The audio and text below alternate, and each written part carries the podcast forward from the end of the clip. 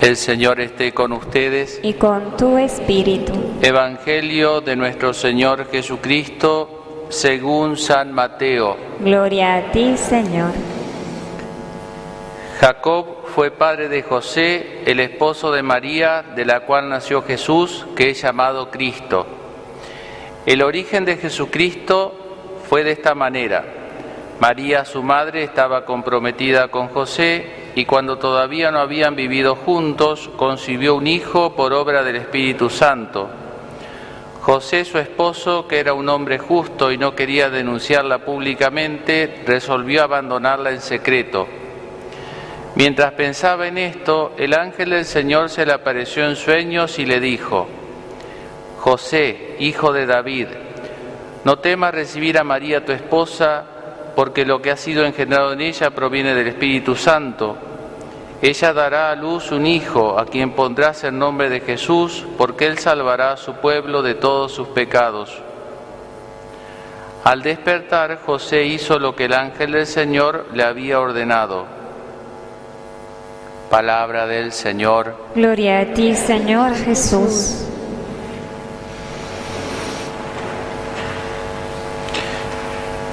En medio de la cuaresma celebramos esta solemnidad especial de, en este año especial de San José, esta figura tan silenciosa de la escritura pero tan elocuente.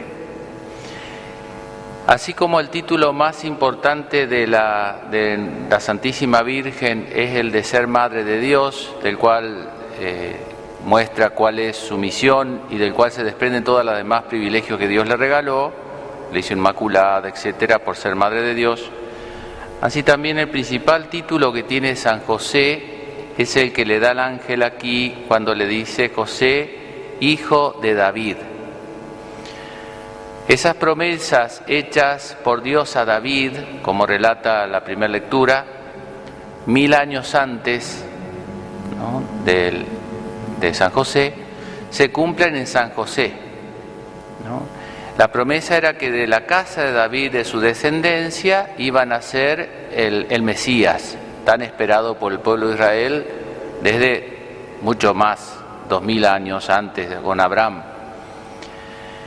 Y ese, esa promesa se cumple en San José de un modo singular, porque si uno lee la, la, genealogía, dice fulano es padre sultano, y va haciendo toda la genealogía línea paterna, y cuando llega José dice, Jacob fue padre José, el esposo de María del cual nació. Es una paternidad legal, diríamos así, no carnal, como sabemos, eh, pero sin embargo eh, alcanza perfectamente para que se cumplan las promesas de Dios con este injerto tan particular, ¿no? que, eh, bueno, que, la Virgen, el, Hijo de Dios, Jesús, no, no tuvo un padre carnal, ¿no? sino solamente la madre. Pero lo que queremos remarcar, la primera idea es que en la persona de San José se cumplen las promesas de Dios. Esa promesa hecha mil años antes, con todas las vicisitudes que tuvo ese pueblo de Israel y puntualmente la tribu de Judá, una de las doce tribus que se instaló en la zona de Jerusalén, ¿no? al sur, digamos, de la Palestina, ahí estaba la tribu de Judá. Y de esa tribu iba a nacer el Mesías, de la descendencia. Bueno, todas las vicisitudes externas, toda lo que en el año 587 antes de Cristo, la deportación a Babilonia de toda esa ciudad, la destrucción del templo de Jerusalén, edificada por Salomón, hijo de David, eh, las idolatrías, todas las miserias morales de ese pueblo de Israel, eh, no lograron torcer la promesa de Dios.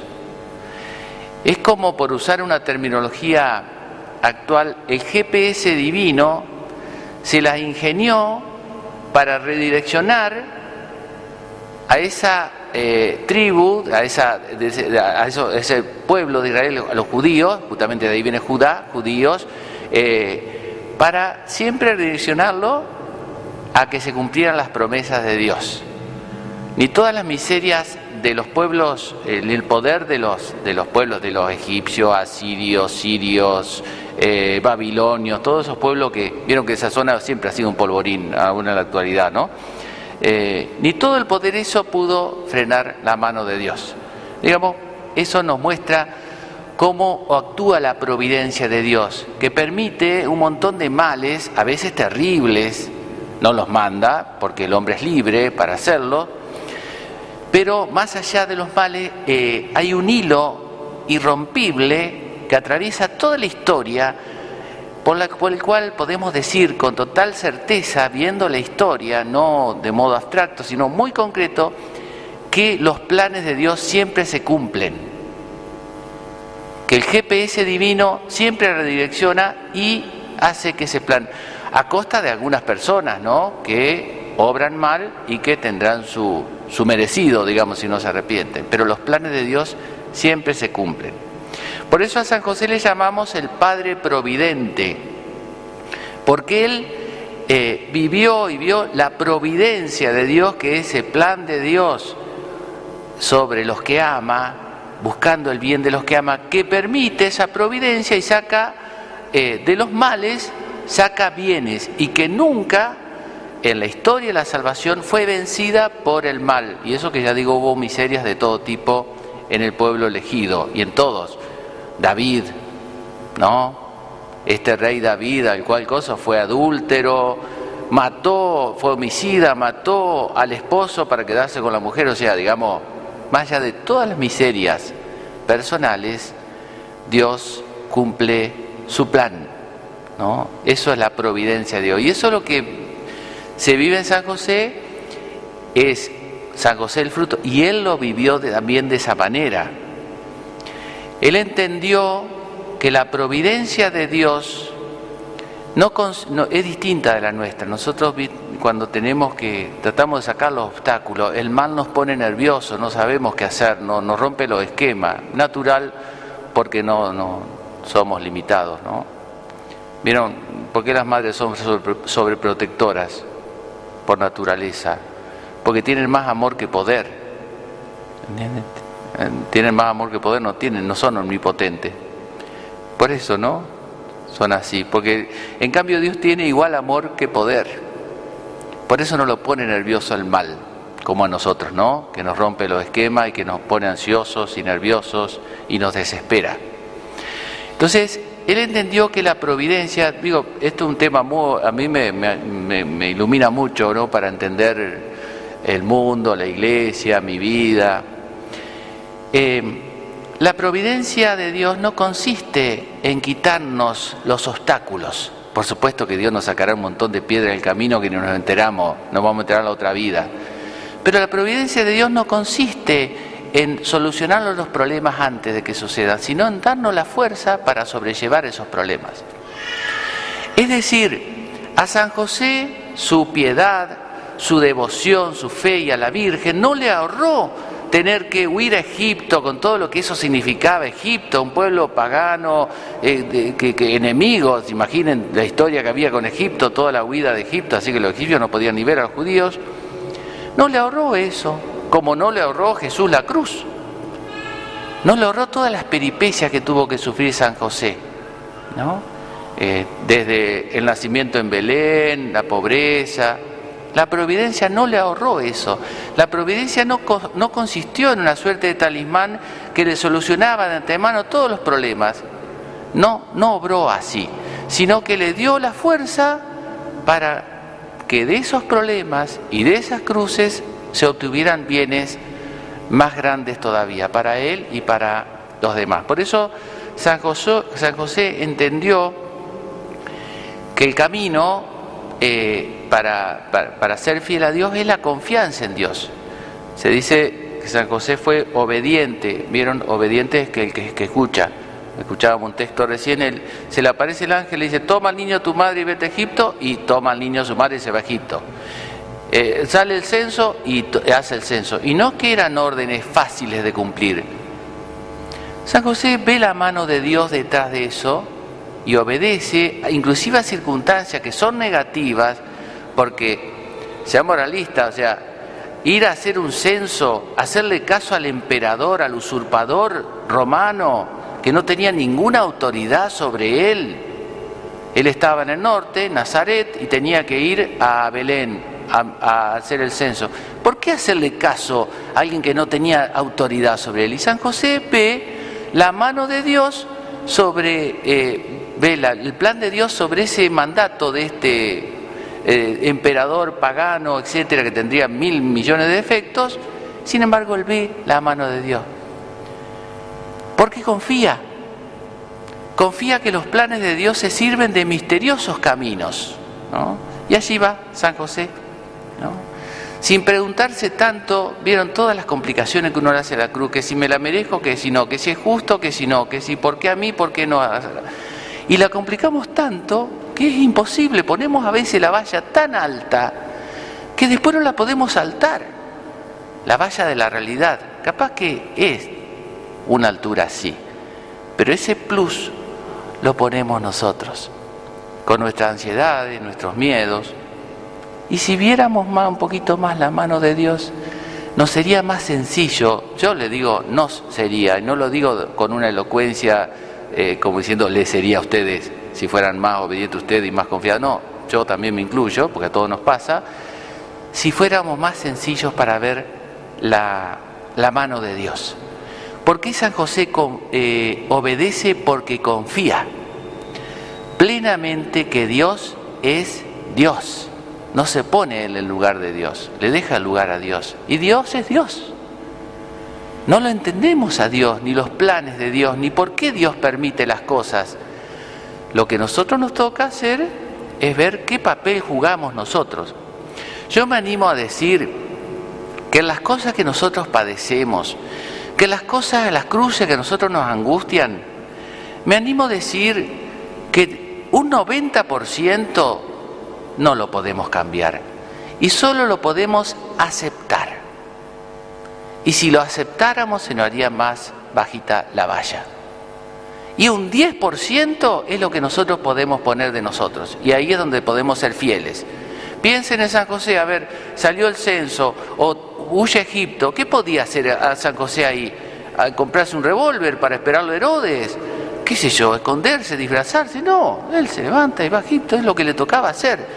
O rezongar contra Herodes, enojarse contra Herodes, que era, Herodes era terrible, sanguinario, eh, terrible Herodes, ¿eh?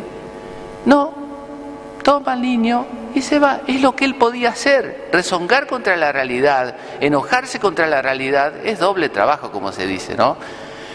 Yo creo que nosotros no, por eso nos cuesta tanto confiar, ¿no? Porque no aceptamos a veces lo que no podemos cambiar. Ojo, lo que podemos cambiar tenemos que cambiarlo, ¿no? Pero ustedes piensen, pensemos sinceramente de lo que nos toca padecer, miserias morales propias y ajenas, circunstancias de la vida, etcétera, y van a ver que el 90% es aceptación, ¿no? Y lo demás es fidelidad. Por eso hay como como dos tipos de personas que viven eh, el presente sin esa ansiedad del futuro. ¿no? Siempre hay esperanza del futuro y todos tenemos ilusiones y deseos, eso está muy bien. Nuestra vida no se agota en el presente ni en el pasado, eh, tiene esas tres dimensiones, ¿no? Pero yo veo que hay dos tipos de personas que viven despreocupadamente el presente y por tanto no se, no se estresan tanto. Unas son las que no esperan nada. Recuerdo iba por ahí al seminario un hombre a pedir algo. ¿No? Y se tiraba a dormir una siesta. Hoy, a mí por ahí que corría de aquí para allá me daba hasta cierta envidia.